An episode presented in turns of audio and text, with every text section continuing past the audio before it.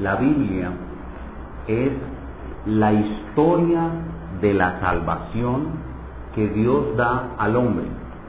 El profeta Jonás dice en su libro, la salvación es de Jehová. La salvación es de Jehová, dice el profeta Jonás.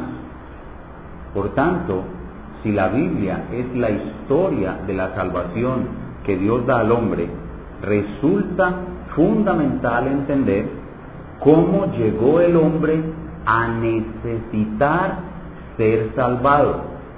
¿En qué estado está el hombre antes de recibir la salvación? Y a ese estado, el estado en el cual el hombre está antes de recibir la salvación, se le conoce como depravación humana. Depravación humana.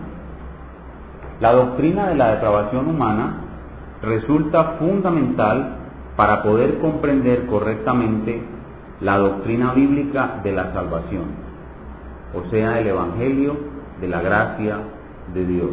Abran conmigo sus Biblias en el libro de Hechos de los Apóstoles, en su capítulo 20 y en su versículo 24, y miremos una expresión que utiliza allí el apóstol Pablo hablando de su ministerio. Hechos capítulo 20, versículo 24. Dice el apóstol, Hechos 20, 24. Dice Pablo, pero de ninguna cosa hago caso, ni estimo preciosa mi vida para mí mismo, con tal que acabe mi carrera con gozo y el ministerio que recibí del Señor Jesús de, dar, para dar testimonio del Evangelio de la gracia de Dios. Noten ustedes cómo Pablo llama a la predicación del Evangelio el Evangelio de la gracia de Dios. La doctrina de la salvación se llama el Evangelio de la gracia de Dios. Y es entonces importante para poder entender la doctrina de la salvación, el Evangelio de la gracia de Dios, es importante entender de dónde fuimos salvados, en qué estado está el hombre antes de recibir la gracia de Dios. Y a ese estado se le conoce como depravación humana. Y eso es lo que vamos a estar estudiando en el día de hoy la doctrina de la depravación humana. La doctrina de la depravación humana es la primera de una serie de cinco doctrinas conocidas como las doctrinas de la gracia. Las doctrinas de la gracia, las cuales son un rasgo distintivo de las iglesias protestantes o iglesias históricas o iglesias confesionales, o también llamadas iglesias reformadas, como la nuestra. Repito, las doctrinas de la gracia son un rasgo distintivo de las iglesias protestantes, históricas, confesionales o reformadas como la nuestra. Debido a que hay algunos hermanos entre nosotros que no han escuchado aún una exposición de estas verdades fundamentales de la sana doctrina, a partir de hoy comenzaremos a exponer las doctrinas de la gracia, partiendo obviamente por la primera de ellas, que es la doctrina de la depravación total humana. Vamos a entregarles una hoja que va a servir de guía para el siguiente, para el resto de este sermón. Entonces vamos a recibir en este momento una hoja vamos a recibir una hoja y esa hoja nos va a servir de bosquejo como guía para el sermón. Apocalipsis capítulo 7, versículo 10 que leíamos ahora durante el culto, que dice, la salvación pertenece a nuestro Dios que está sentado en el trono y al Cordero. ¿Y qué decían los cuatro seres vivientes, 24 ancianos? Y todo el mundo decía, amén. Por eso se llaman doctrinas de la gracia. Y como pueden ver en el papel, en la hoja que les acabamos de entregar, las doctrinas de la gracia son cinco. La primera de ellas es la depravación total humana, que es la que vamos a estar estudiando hoy. La segunda es la elección incondicional. La tercera es la expiación limitada. La cuarta es la gracia irresistible y la quinta es la perseverancia de los santos. Para que la exposición de una doctrina sea bíblica, esta doctrina, el mensaje que se predica de esta doctrina, debe salir del estudio serio de la totalidad de los versículos que la contienen. En la hoja que tienen en sus manos, tienen un listado exhaustivo de todos los versículos de la Biblia que tocan el tema de la depravación humana. Tanto las referencias directas, que están en la parte de arriba, como las referencias indirectas que están en la parte de abajo. Después de estudiar cada uno de los versículos que ustedes ven ahí, correctamente en su contexto y relacionarlos entre sí en la forma como se van presentando en la Biblia en orden progresivamente, podemos sacar entonces lo que la Biblia enseña sobre la depravación humana y presentarlo. Y vamos a presentarlo con la ayuda del siguiente bosquejo. Tienen en sus hojas entonces bosquejo para presentar la doctrina. El bosquejo que vamos a usar para presentar la doctrina de la depravación humana consta de siete puntos. Siete puntos que son los siguientes. Uno romano, la causa y la propagación de la depravación. Dos romano, la extensión en el hombre de la depravación. Tres romano, la consecuencia final de la depravación. Cuatro romano, la solución para la depravación. Quinto romano, el cristiano y la depravación. Sexto, numeral romano, las objeciones contra la doctrina de la depravación. Y finalmente, en el número siete romano, las aplicaciones de la doctrina de la depravación.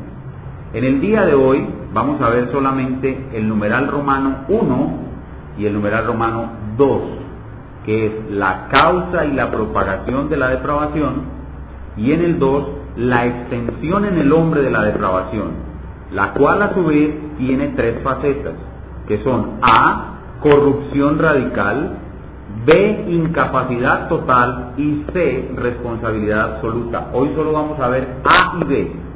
A y B. O sea que en el día de hoy, ¿cuál es el, este es el bosqueo general del estudio. Vamos a gastar por lo menos tres sermones en esta doctrina. Pero ¿cuál es el bosquejo para el día de hoy? El bosquejo para el día de hoy es uno, la causa y propagación de la depravación. Dos, la extensión en el hombre de la, de la depravación. A, corrupción radical y B, incapacidad total. Hasta ahí llegaremos, si Dios lo permite, en el día de hoy. Vamos entonces a comenzar, ya sabemos de qué estamos hablando, ya hemos visto el tema, ya sabemos de qué vamos a hablar y en qué contexto está en las doctrinas de la gracia. La primera de ellas, la depravación humana. Entonces nuestro primer punto es vital, es básico, la causa y la propagación de la depravación. Lo primero que tenemos que entender es cómo llegó el hombre a ser lo que es, cómo llegó el hombre al estado depravado del cual necesita ser salvado por la gracia de Dios. Y esto lo entendemos en el libro de los orígenes. ¿Cuál es el libro de los orígenes? El libro del Génesis. Entonces, para poder entender el origen de todo, la causa de todo, tenemos que ir al libro del Génesis. Si leyéramos los capítulos 1, 2, 3 y 4, entenderíamos la causa de la depravación humana. Pero ahora, en un sermón es imposible leer esos cuatro capítulos. Lo que voy a hacer es a decirles tres conclusiones básicas de la lectura de esos cuatro capítulos. ¿Qué, ¿Cuáles son las tres cosas básicas que uno concluye cuando lee Génesis del 1 al 4? Primero, que Dios creó al hombre bueno en gran manera y libre, sin ninguna depravación.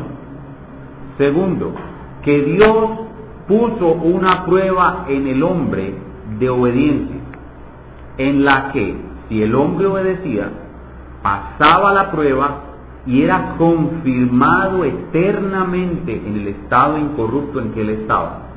Pero si desobedecía, el hombre moriría, es decir, quedaría apartado de Dios y su naturaleza humana perfecta, incorrupta, sería alterada, corrompida y depravada. Eso nos muestran estos primeros cuatro capítulos. Pero en tercer lugar, estos primeros cuatro capítulos nos enseñan que el hombre desobedeció y cayó en el estado de muerte y depravación con el cual había sido amenazado. Pero, presten atención, la Biblia es clara al enseñar que esa depravación no afectó solo a Adán, sino que la muerte y la depravación pasaron a todos los hombres. La Biblia nos enseña claramente que Adán estaba actuando en aquella primera prueba como un representante federal, una cabeza federal, representante de todos los seres humanos. Y cuando Adán cayó, todos los seres humanos cayeron en él. Y lo que Adán recibió, todos los seres humanos lo reciben también. Y eso es lo que llamamos doctrina del pecado original. ¿Cuál es la doctrina del pecado original? Que el pecado de Adán se nos transmitió a nosotros y nosotros cuando nacemos, desde que nacemos, nacemos con el estado depravado que recibió Adán. Ahí vemos en nuestro texto, en nuestra hojita de textos, en nuestra hoja guía, Romanos 5.12. Vayamos allá, por favor, es importante que leamos muchos textos. En el día de hoy vamos a estar leyendo muchos textos para que sea la misma escritura la que se predique. Romanos 5.12. Romanos capítulo 5, 12 es un versículo fundamental que nos muestra la doctrina del pecado original. Romanos 5, 12. Dice la Santa Escritura. Romanos 5, 12. Dice la Santa Escritura, por tanto, como el pecado entró en el mundo por un hombre y por el pecado la muerte, así la muerte pasó a todos los hombres por cuanto todos pecaron. Es un versículo demasiado claro. El pecado entró en el mundo por un hombre, por el pecado la muerte, y entonces el pecado y la muerte pasaron a todos los hombres, por cuanto todos pecaron. Pero si ellos no estaban presentes en el paraíso cuando Adán pecó, no de cuerpo presente, pero estaban representados por Adán, es decir, que todos pecamos en Adán. Y esto es lo que llamamos pecado original. Al exponer esta doctrina del pecado original, inmediatamente se levanta en muchas personas la, objeción. Escuche lo que dice la mente de algunos. No es justo, no es justo que a mí me hayan imputado el pecado de Adán. Quizás a mí me hubiera ido mejor en esa primera prueba. Ahora no vamos a, no tenemos tiempo para resolver esta pregunta que surge en la mente y el orgullo humano. Lo vamos a hacer cuando lleguemos al numeral 6. Ahí vamos a tratar todas las objeciones. Por ahora, bástenos reafirmar que el hombre cayó en un estado de depravación y muerte y que la muerte y depravación pasa a todos los hombres inmediatamente que el hombre nace en el mundo. Es más, desde el vientre de su madre ya está depravado. Y la escritura lo prueba claramente y estos dos versículos sí es necesario que los miremos. Salmo 51, 5. Salmo 51, 5. Salmo 51, 5. El rey David está pidiendo perdón a Dios por su pecado con Betsabé. Está reconociendo su pecado y hace una declaración acerca de su condición pecadora. Dice, he aquí, en maldad he sido formado y en pecado me concibió mi madre. Este pasaje absolutamente no está enseñando que las relaciones sexuales son pecado. Si ustedes miran con cuidado, dice, en maldad he sido formado, en maldad he sido formado. Eso significa que la persona que me concibió, esa persona estaba en un estado de maldad. En maldad he sido formado. Y luego aclara, porque esta es una, una referencia paralela, la palabra maldad y la palabra pecado son sinónimos. En pecado me concibió mi madre. Eso significa que la madre de David estaba en un estado de pecado. Y cuando él fue concebido, entonces él también nace en pecado. Pero si todavía hay alguna duda con respecto al estado de los niños recién nacidos y desde el vientre de su madre en relación con la depravación, el Salmo 58.3 es todavía más claro. El Salmo 58.3. ¿Qué dice el Salmo 58.3? Dice, se apartaron los impíos desde la matriz. Los hombres impíos son los que no conocen a Dios.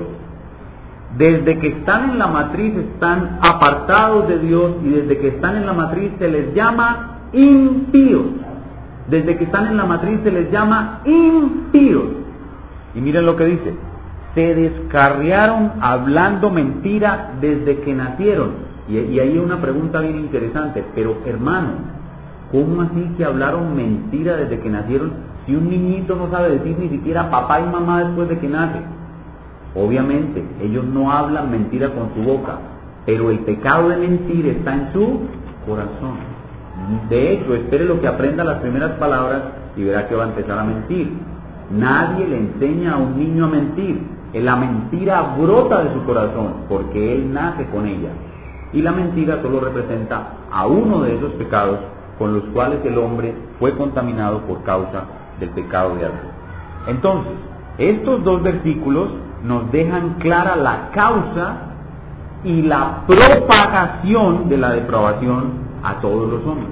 Lo que hemos visto hasta ahora, si creemos realmente que la Biblia es la palabra de Dios, podemos decir, ya sabemos cuál es la causa.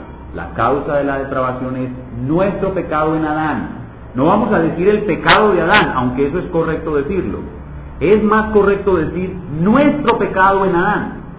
Esa es la causa. Y ahora la propagación. La propagación es el pecado original. Ahora nos corresponde en nuestro segundo punto, ya sabemos la causa de la depravación y la propagación de esa depravación. Ahora nuestro segundo punto nos corresponde averiguar qué tan seria es esta depravación. Es decir, qué tanto daño nos hizo la depravación. Lo que quiero presentar en el segundo punto es más o menos como esto, hermanos. Pongan atención. Llaman a una señora y le dicen, señora, le tenemos una mala noticia. Su niño se quemó. La señora dice, ay, qué horror, se quemó mi niño. ¿Y qué tan quemado está? ¿Sí? Eso es lo que vamos a ver ahorita. Ya sabemos que el niño se quemó, ¿sí o no? Pero ahora vamos a ver qué tan quemado está. Los médicos clasificamos las quemaduras por extensión y por profundidad.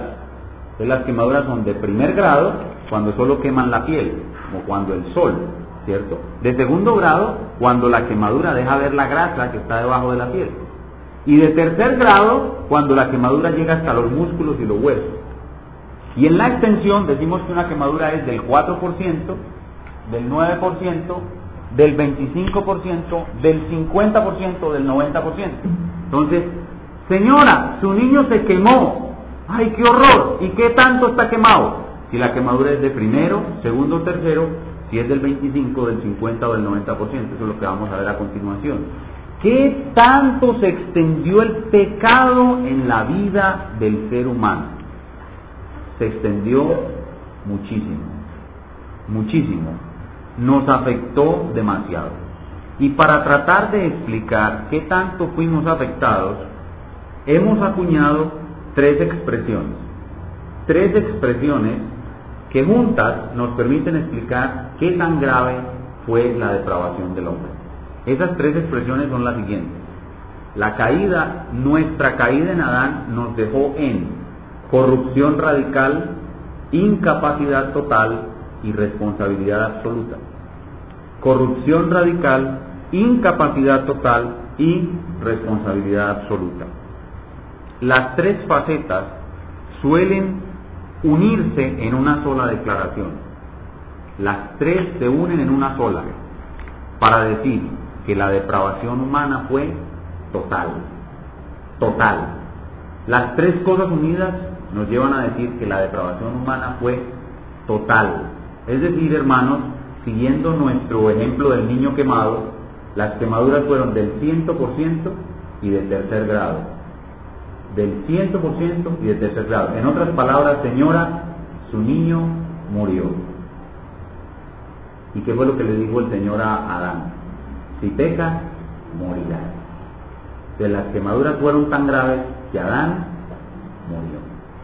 Del 100% y de tercer grado. Y por eso hablamos de la depravación total humana. Pero vamos a ver una por una cada una de estas tres facetas para que con la ayuda del Espíritu Santo entendamos el estado en que nosotros estábamos antes de ser salvados por la gracia de Dios. Y quiera Dios que las personas que están aquí, que no son creyentes, entiendan la terrible condición en que están. Veamos en primer lugar entonces la corrupción radical, el numeral A, más bien la letra A, corrupción radical. La palabra radical viene de la palabra raíz, raíz.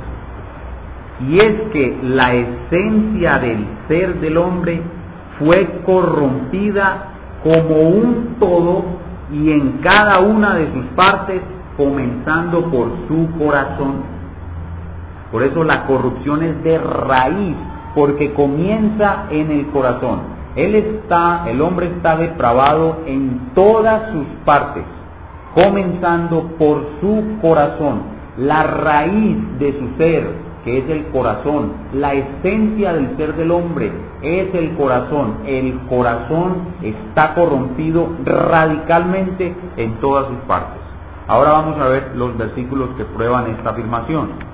Génesis capítulo 6, versículo 5. Génesis 6, 5. Génesis capítulo 6, versículo 5.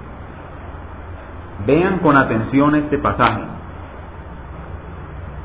son los tiempos posteriores al pecado de Adán.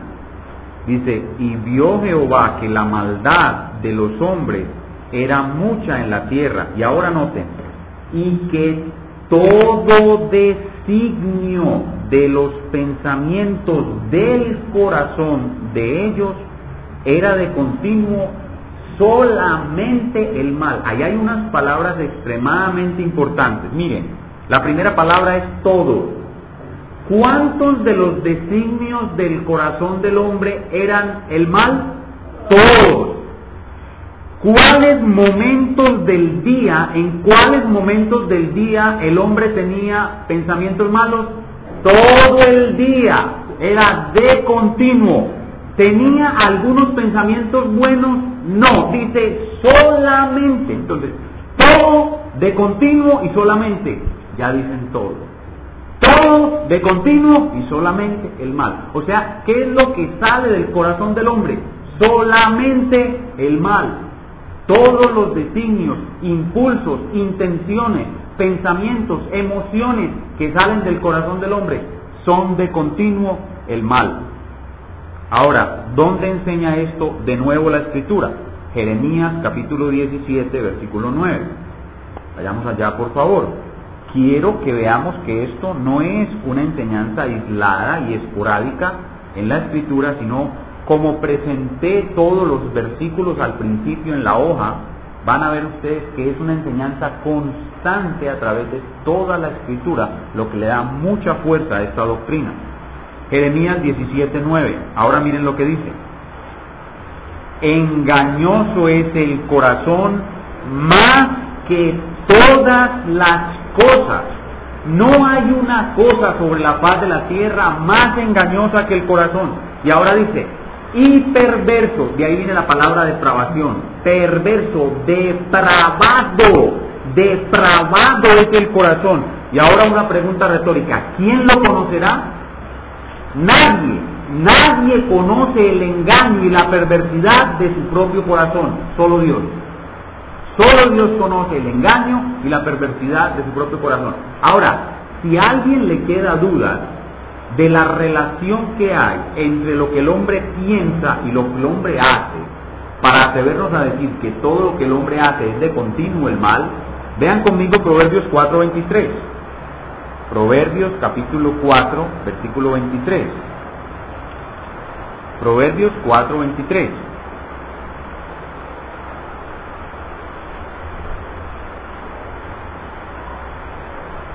Dice, sobre toda cosa guardada, es decir, aquella cosa que estimes como tu mayor tesoro y lo que más cuidas en tu vida, hay una cosa más importante que debes cuidar y guardar. Guarda tu corazón. ¿Por qué? Porque de él mana la vida. Ahora, si del corazón mana la vida y el corazón del hombre es perverso, ¿qué es la vida o qué es el acto o qué es el pensamiento, sentimiento que emana de ese corazón? Es solo de continuo el mal. Una fuente sucia no puede botar agua limpia. Una fuente sucia no puede botar agua limpia y el corazón del hombre es una fuente sucia. De él mana una vida sucia. Del corazón de un hombre sin la gracia mana solamente una vida sucia. Ahora el Señor explicó esto de una fuente sucia que produce una vida sucia con otro simbolismo, que es el simbolismo de los árboles. El Señor dice, el árbol malo da fruto malo. El árbol bueno da fruto bueno. Y ahora dice el Señor, no puede el árbol malo dar fruto bueno. La fuente mala no puede botar agua limpia. Y no puede el árbol bueno dar fruto malo. La fuente limpia no puede botar agua sucia. Esa es la condición del corazón del hombre. El hombre está contaminado en su corazón. Y por tanto, como del corazón mana la vida, sus inclinaciones, su querer, su mente, sus emociones, su voluntad, su conciencia, todas sus facultades están ahora depravadas, están ahora corrompidas con el pecado. No hay una sola parte del ser humano limpia de depravación. Señora, su hijo se quemó en tercer grado el ciento por ciento. Su hijo murió. Esa es la depravación que hay en el hombre. Cuando las personas escuchan esto, inmediatamente le preguntan a uno, hermano, si el hombre es así de depravado, ¿cómo es posible que en la tierra haya todavía gente buena o que aparentemente es buena? ¿Cómo es posible si el corazón del hombre es así y el hombre es así? ¿Cómo es posible que no hayan surgido más hombres como Hitler? Porque Hitler, de hecho, es uno de los hombres más depravados que ha existido. Hitler, Nerón, Antíoco Epifanes, por ahí algunos que se disputan el honroso primer lugar entre los depravados.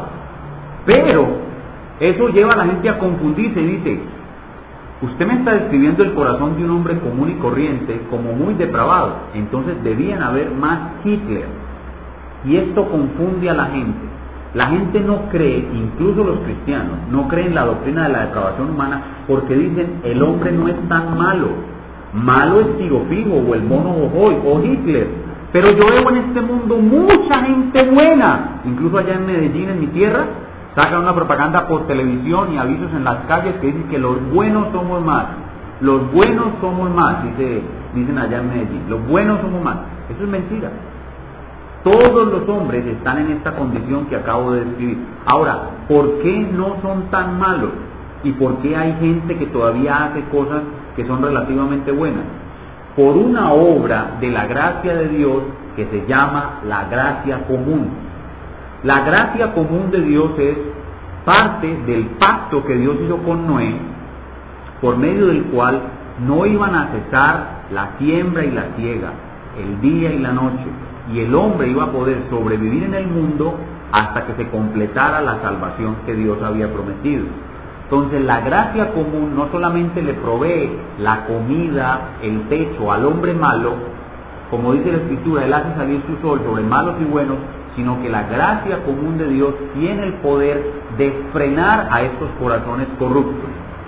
Cuando Dios le quita a un hombre el freno que él pone en su corazón corrupto por causa de la gracia común, ese hombre se hace como Hitler.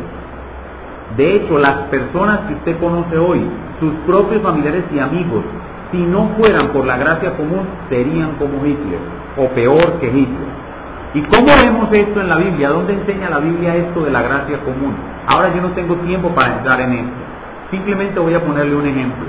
En Génesis capítulo 20, versículo 6, se nos habla de un rey pagano llamado Abimelech. Y ese rey pagano iba a tener relaciones sexuales con Sara, la mujer de Abraham, porque Abraham lo había engañado diciéndole que era su hermana. Y la escritura dice en Génesis 26, Dios le dijo a Abimelech, yo te detuve de pecar contra Sara. Ese es el freno que Dios le pone al corazón de los hombres para que no cometan peores pecados. Y ese freno se llama gracia común. Y, gracias a esa gracia común no nos hemos destruido los hombres, unos a otros luchando.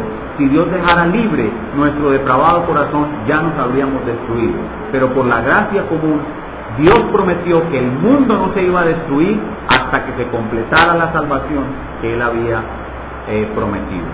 Entonces, concluimos en este punto que el hombre está totalmente depravado, pero la expresión de su, de su depravación en el mundo está controlada por la gracia común de Dios.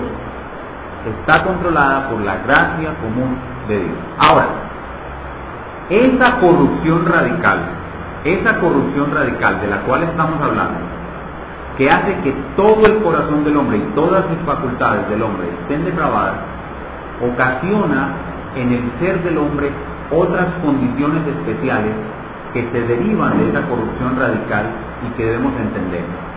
La primera de ellas es que el hombre en su corazón depravado es enemigo de Dios.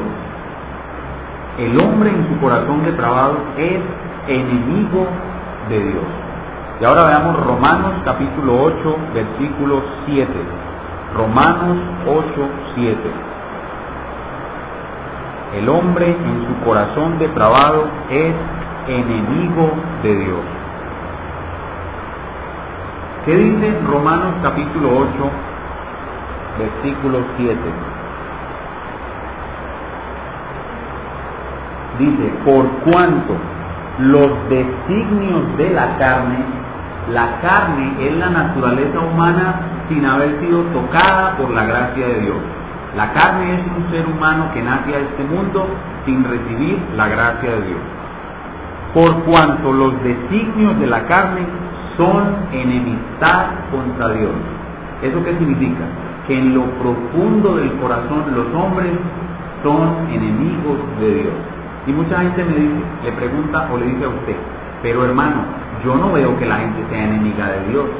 La viejita que va todos los días a la iglesia, que reza con su camandulita todos los días el rosario, ¿cómo dice usted que esa viejita es enemiga de Dios?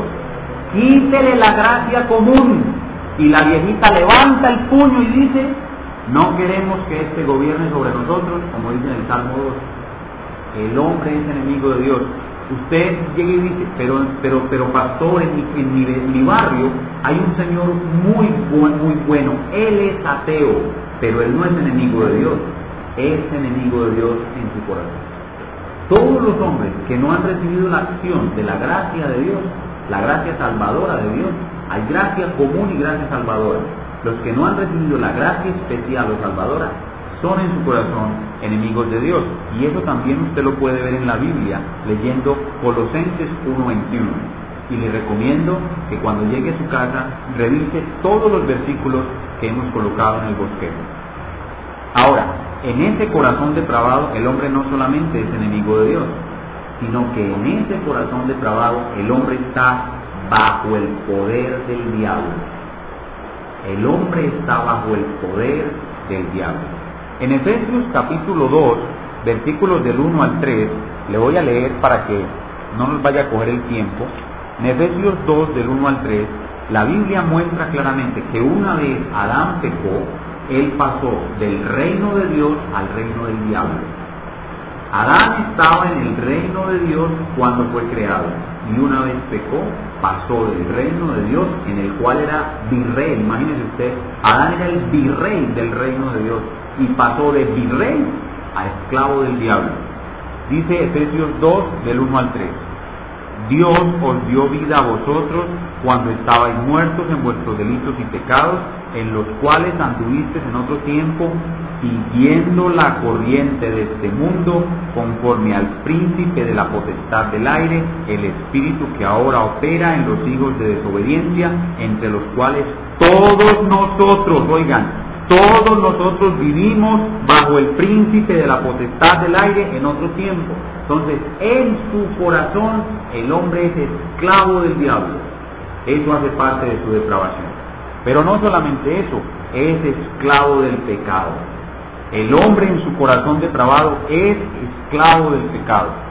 En Juan, vamos a ver esta cita que está más cerquita mejor. Romanos 6. Romanos capítulo 6, versículos 17 y 18. El hombre en su corazón depravado no solamente es esclavo del diablo, es esclavo del pecado. Romanos 6, 17 y 18 dice, pero gracias a Dios que aunque erais esclavos del pecado, noten, éramos, Pablo le está hablando a creyentes, dice de esos creyentes que ellos eran, nosotros éramos esclavos del pecado. Gracias a Dios que habéis obedecido de corazón a aquella forma de doctrina en la cual fuisteis entregados, y el 18, y libertados del pecado. O sea, nosotros fuimos libertados de la esclavitud del pecado, redimidos, esa es la redención, vinimos a ser siervos de la justicia. Entonces en su corazón el hombre no solamente es esclavo del diablo, sino que también es esclavo del pecado y algo peor, algo que hace todavía más grave su estado de depravación. El hombre está en tinieblas y en esas tinieblas el hombre está en una especie de locura. Présteme atención. Yo estoy diciendo que el hombre tiene el corazón corrompido, que es esclavo del pecado, que es esclavo del diablo, pero él se siente un bacán y cree que él es un bacán y que está sobrado. El hombre tiene una especie de locura, de tinieblas que le impide ver lo que es. El hombre se cree, no, no cree por de ninguna manera que está depravado. Trate de convencer a un hombre que lo que estoy diciendo es verdad y no va a poder. ¿Sabe por qué? Porque él cree que es casi perfecto. Él cree que es casi perfecto. El hombre cree que es un hombre bueno que de vez en cuando hace algunas cositas malas. Y dice, todo hombre se equivoca, nadie es perfecto. Cuando el hombre dice, nadie es perfecto, lo que está queriendo decir, a mí me falta como un 10% para ser perfecto. O el hombre dice, errar es humano, errar es humano. Él no cree que está depravado, sino que él comete algunos hierros o sea, tiene una especie de locura que lo, que lo hace creer todo lo contrario de lo que él es. El hombre, y a eso la Biblia lo llama tiniebla. Vayamos a Proverbios capítulo 16, versículo 2. Proverbios 16, 2. Si en este momento aquí hay una persona que no es creyente y escucha lo que yo estoy diciendo, dice, ese tipo está loco. Yo no soy como él dice. Solo si el Espíritu de Dios obra en esa persona, esa persona va a decir a lo que yo digo, amén. Mire Proverbios 16, 2 lo que dice. Mire, todos los caminos del hombre son limpios en su propia opinión. Todos los caminos del hombre son limpios en su propia opinión. El hombre tiene una especie de locura. Por eso en la parábola del hijo pródigo, cuando el hijo pródigo se da cuenta del estado en que está. La parábola dice, volvió en sí. La parábola dice, volvió en sí. Si quieren pueden leerlo. Volvió en sí. Eso significa que el hijo pródigo estaba en una especie de locura. Locura. Y eso es lo que hay en el corazón del hombre. ¿Qué hemos dicho hasta ahora? Que en el corazón del hombre hay una corrupción radical de todo, de su esencia y de todas sus facultades, que de su corazón no puede emanar algo bueno, porque la esencia está corrompida, que en esa corrupción el hombre es enemigo de, Dios, esclavo de Satanás, esclavo del pecado y está en unas tinieblas que lo hacen creerse todo lo contrario de lo que es. Por eso es que el hombre no entiende que necesita ser salvado. Necesita ser salvado, pero no lo entiende. El hombre es como un borracho que se quedó dormido en los rieles de un tren. Y si usted va a despertarlo, en vez de darle las gracias, se enoja con usted. Porque él no entiende. Está en tinieblas. Está loco, completamente loco. Ahora veamos la segunda faceta de esta depravación total. Y es la incapacidad total. La incapacidad total. El hombre no solamente cayó en este estado de corrupción radical, sino que el hombre cayó en un estado de incapacidad total. Y esa incapacidad total es en la esfera de la relación del hombre con Dios. En la esfera de su relación con Dios, el hombre antes de ser depravado podía hacer ciertas cosas. Ahora ha quedado totalmente incapacitado para hacerlas. Repito, en la esfera de su relación con Dios, el hombre ha quedado totalmente incapacitado para hacer lo que antes podía hacer. Veamos en primer lugar las buenas obras. Estoy en el punto B de su hoja, si están siguiendo el sermón con la hoja, en el subpunto 1, la incapacidad total para hacer buenas obras. Vayamos a Isaías 64, versículo 6. Esta incapacidad total para hacer buenas obras ya la podríamos haber deducido de Génesis 6.5. Ahora que vimos Génesis 6.5 y Jeremías 17.9 que decíamos, que, que es una fuente mala que solo saca cosas malas, solo emana cosas malas. Así que si el hombre hace algo bueno, como su corazón es malo, las cosas que parecen ser buenas son también mala, porque vienen de un corazón malo. El árbol malo da frutos malos. Pero eso debería ser suficiente, pero miren cómo la Biblia lo enseña de una manera tan explícita que nadie puede negar que las buenas obras de los hombres que no conocen a Dios son pecados. Isaías 64, 6. Si bien todos nosotros somos como suciedad, ahí está la depravación. La depravación es que somos todos los seres humanos, antes de conocer la gracia, somos como suciedad. Y ahora miren, y todas, de nuevo la palabra todas, al igual que en Génesis 6.5, todas nuestras justicias, ¿qué son justicias? Las cosas que hacemos conforme a la ley de Dios, es decir, las buenas obras. ¿Cómo son nuestras justicias? Dice el profeta, como trapo de inmundicia. Y aquí lo que es trapo de inmundicia, algunos estudiosos de la cultura hebrea creen que el profeta Isaías se está refiriendo al trapo que la mujer usaba para los días de su menstruación. En ese tiempo no había nosotras, ni cotes liberté, ni cosas de esas, sino que usaban un trapito y ese trapito lo usaban y luego lo enterraban debajo de la tierra porque la sangre era un contaminante el más inmundo de todos, tanto que la mujer el día de su menstruación no podía estar en el santuario, el día de su menstruación estaba inmunda. Entonces ella cogía el trapito y lo, y lo metía, lo enterraba en la tierra para no contaminarse ella y para no contaminar a otros. Si usted coge un trapito de esos después de mucho tiempo que está podrido, con sangre podrida, y lo saca y se lo pone a Dios y le dice, aquí te traigo esta ofrenda, es, así son las buenas obras que hacen las personas que no conocen a Dios. Es como traerle a Dios ese trapo de mujer menstruosa podrido delante y le dice, Señor, Rey del universo, aquí te traigo esta ofrenda. Así son las ofrendas de las personas que no conocen a Dios. Ahora, ¿cómo podemos entender esto más claramente en la Escritura? Cuando miramos cuáles son los requisitos que se requieren para que una obra sea aceptada delante de Dios. Y ahí tienen ustedes los requisitos en la hoja. Los voy a mencionar rápidamente porque me estoy quedando sin tiempo.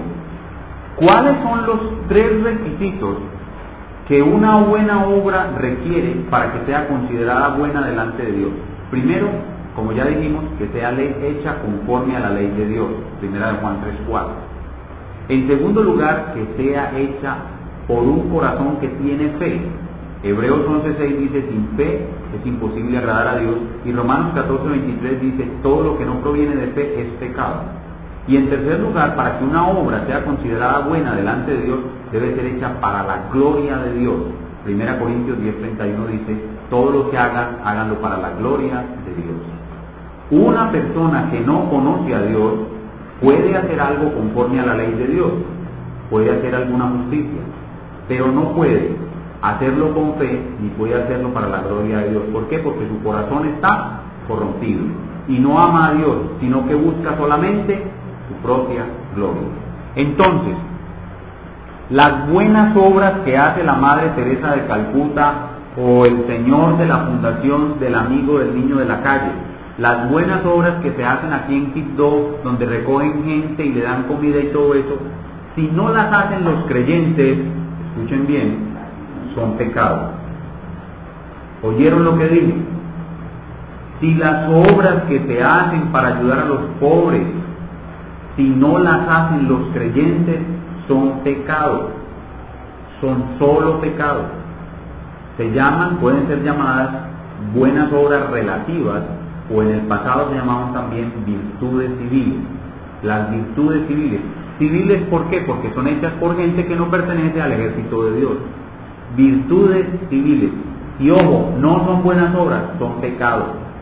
Pero son relativamente mejores que otras obras más malas que hacen los hombres. Entonces, la depravación lleva al hombre a la incapacidad de hacer buenas obras. Un santo del pasado, San Agustín, decía, el hombre no puede no pecar. El hombre no puede no pecar. Eso significa que cuando trata de hacer algo bueno, no puede hacerlo porque todo lo que hace es pecado. No puede no pecar. Ese es el primer punto de la incapacidad. Pero la incapacidad no es solamente para hacer buenas obras. En segundo lugar, es la incapacidad para entender el camino de salvación. El hombre después de su caída no puede entender el camino de salvación. Vamos a Primera de Corintios, capítulo 2, versículo 14. La incapacidad total humana hace que el hombre no pueda entender el camino de salvación. Dice 1 Corintios 2.14 y en la hoja añado muchas otras más citas que ustedes pueden revisar, pero estoy colocando nomás una o dos para que quede claro que es bíblico lo que dice.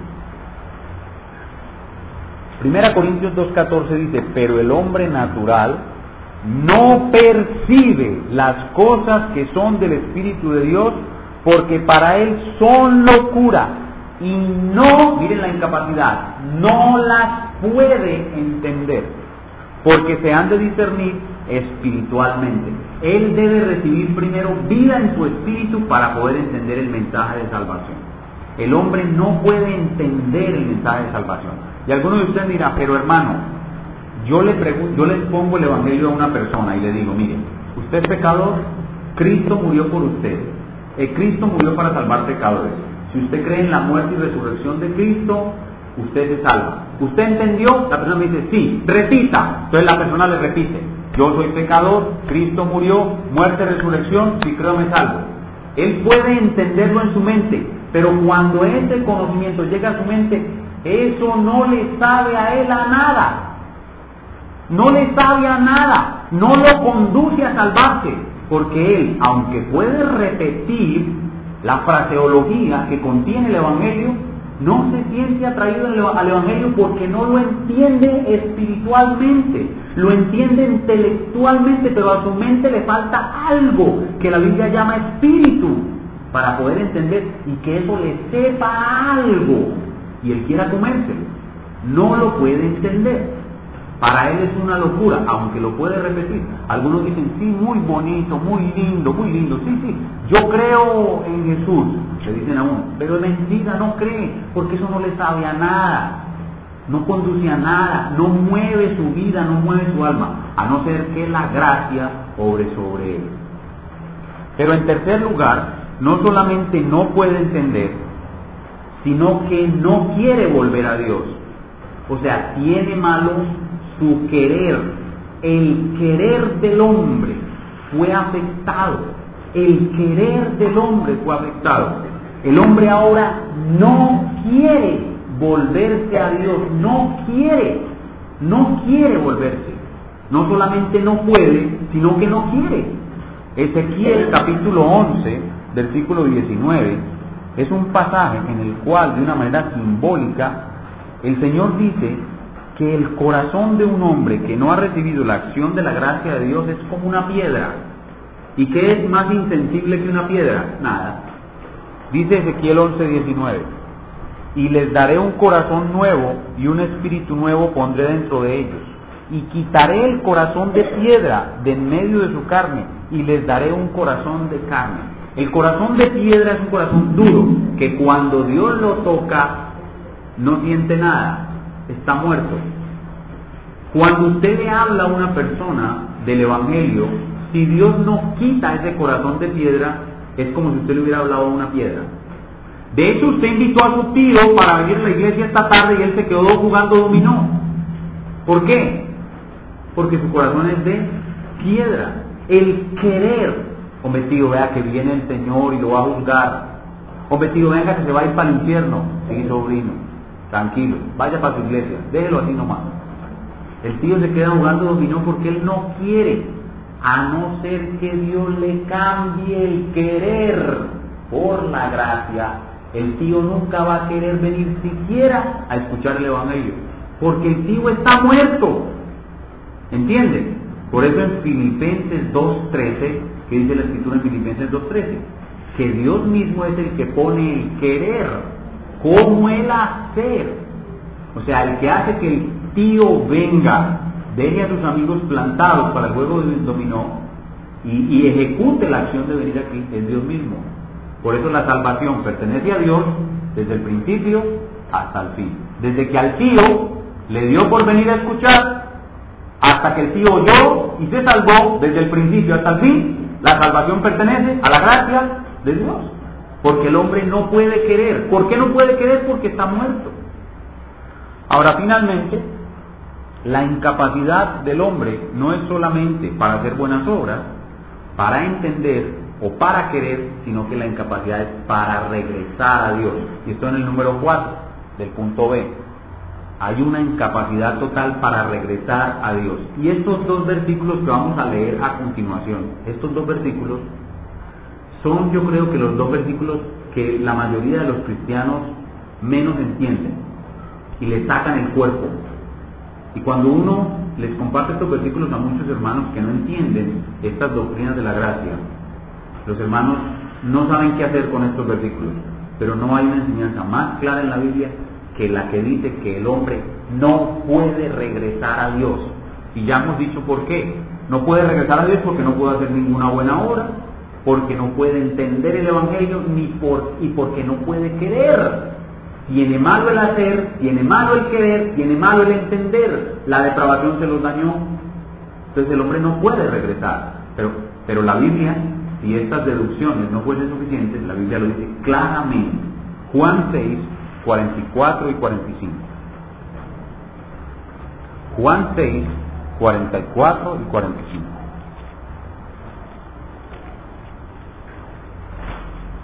perdón, 44 y 65. Este es el, discurso del pan de vida. Y miren lo que el Señor les dice a los fariseos. Escrito está en los profetas y serán todos enseñados por Dios. Así que todo aquel, perdón, estoy leyendo el que no es, el 44, Juan 6, 44. Miren esto, Ninguno puede, recuerden de qué estamos hablando, de incapacidad total, ahí está la incapacidad total, ninguno puede, ninguno puede venir a mí si el Padre que me envió no le trajere, y yo le resucitaré el día postero. O sea, ¿quién es el que trae al culto el tío en vez de dejarlo jugando dominó? El Padre. Ninguno puede venir a mí si el Padre y esta es una acción especial de la primera persona de la Trinidad. Si el Padre no le trajera. Ahora en el versículo 6.5, el Señor repite de nuevo por si hay alguna duda. Y dijo, por eso os he dicho que ninguno puede, ahí está la incapacidad total, ninguno puede venir a mí si no le fuere dado. Por eso la salvación es una gracia, porque es dado por gracia del Padre. Ahora, ¿Cómo podemos entender mejor esta incapacidad de la cual nos hablan estos dos versículos que acabamos de decir?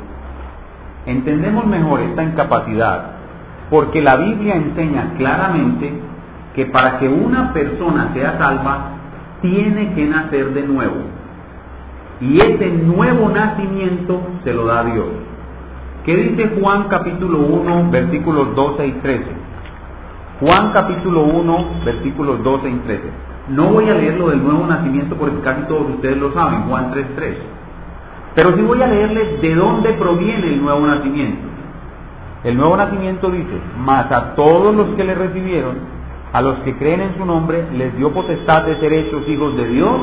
Ahora viene el nuevo nacimiento, los cuales no son engendrados de sangre, ni de voluntad de carne, ni de voluntad de varón, sino de Dios. ¿De dónde viene ese nuevo nacimiento? ¿De dónde viene el nuevo nacimiento del tío?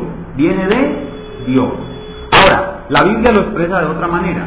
Para usted poder librarse de la depravación, tiene que ser hecho nueva criatura. No tengo tiempo para mirar el versículo que dice, 2 Corintios 5, 17, si alguno está en Cristo, nueva criatura es. Ahora la pregunta es, ¿de dónde viene esa nueva criatura? Este versículo sí lo voy a leer, Santiago 1, 18. Santiago 1.18 me dice de dónde viene la nueva criatura. Nuevo nacimiento y nueva criatura son sinónimos. ¿Qué es lo que estoy diciendo? Que como el hombre no puede regresar a Dios, Dios es el que tiene que traerlo. ¿Cómo? Haciéndolo nacer de nuevo, creándolo de nuevo en su vida espiritual. Santiago 1.18 dice, Él, o sea Dios, de su voluntad, igual que en Juan 1.13, nos hizo nacer por la palabra de verdad para que seamos primicias de sus criaturas. Entonces somos creados de nuevo por Él. Otra forma como la Biblia enseña que el hombre no puede volver por sí mismo a Dios es porque la Biblia dice que el hombre está muerto y tiene que ser resucitado por Dios. En Efesios capítulo 2, los versículos 1, el 5 y el 6 dicen que el hombre es resucitado de su muerte por Dios. Si Dios no resucita al hombre que murió en Adán, jamás puede volver a, a Dios. Adán murió, Adán le dijeron, el día que pecares morirás. Si Dios no resucita a ese muerto, el hombre no puede volver por sí mismo a Dios. Ahora hay una última manera como se ve en la Biblia que el hombre no puede regresar por sí mismo a Dios, sino que es traído por el Padre por acción de la gracia de Dios. Y es que la Biblia enseña claramente que las cosas que se necesitan para regresar a Dios son dadas por Dios mismo. ¿Qué es lo que necesita un hombre para volver a Dios? Dos cosas, arrepentimiento y fe. Y la Biblia dice claramente que tanto la fe como el arrepentimiento son un don de Dios. En Efesios capítulo 2, versículos 8 y 9, dice que somos salvos por gracia por medio de la fe. Y luego dice, esto no de vosotros, pues es un don de Dios. ¿Qué es lo que es un don de Dios? La gracia y la fe que nos salva. Pero en Hechos capítulo 11, ese pasaje si quiero que lo veamos, Hechos capítulo 11, versículo 18, se dice también claramente que el arrepentimiento, el arrepentimiento necesario para la salvación es dado por Dios. Y eso prueba que el hombre no puede regresar solo a Dios si Dios no lo trae. Hechos 11, 18, ¿qué dice? Entonces, oídas estas cosas, callaron y glorificaron a Dios diciendo, de manera que también a los gentiles ha dado Dios arrepentimiento para vida. ¿Quién fue el que le dio el arrepentimiento para vida a los gentiles? Se lo dio Dios. Entonces, concluimos que en su estado de depravación, el hombre no puede regresar a Dios. En su estado de depravación el hombre está como un muerto. La capacidad que el hombre tiene para regresar a Dios es la misma capacidad que un muerto tiene para pararse de su tumba y darse vida a él mismo. El hombre muerto no puede darse vida a sí mismo físicamente, así como el hombre muerto espiritualmente no puede darse vida espiritual él mismo. Volviendo a nuestro ejemplo del niño, señora, su niño se quemó. ¿Qué tan grave es la quemadura, doctor? Del 100% de tercer grado, señora, su hijo murió, solo Dios puede devolvérselo de nuevo. Ese es más o menos, con una analogía, el mensaje del Evangelio.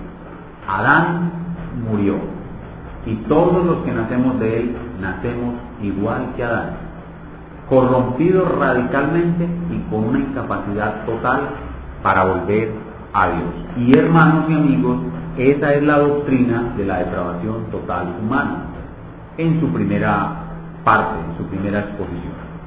Ahora nos corresponde concluir el mensaje y preguntarnos qué aplicación nos trae toda esta exposición.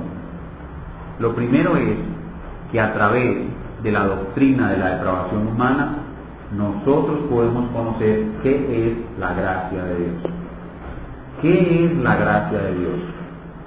La gracia es que a ti te dan algo que no te mereces, algo que no puedes obtener por ti mismo. Eso es darte por gracia, algo que no puedes ganarte ni que te mereces. Eso es gracia. Pero la doctrina de la aprobación humana nos muestra que gracia es algo más. Porque el hombre en su corazón, en su corazón, es enemigo de Dios.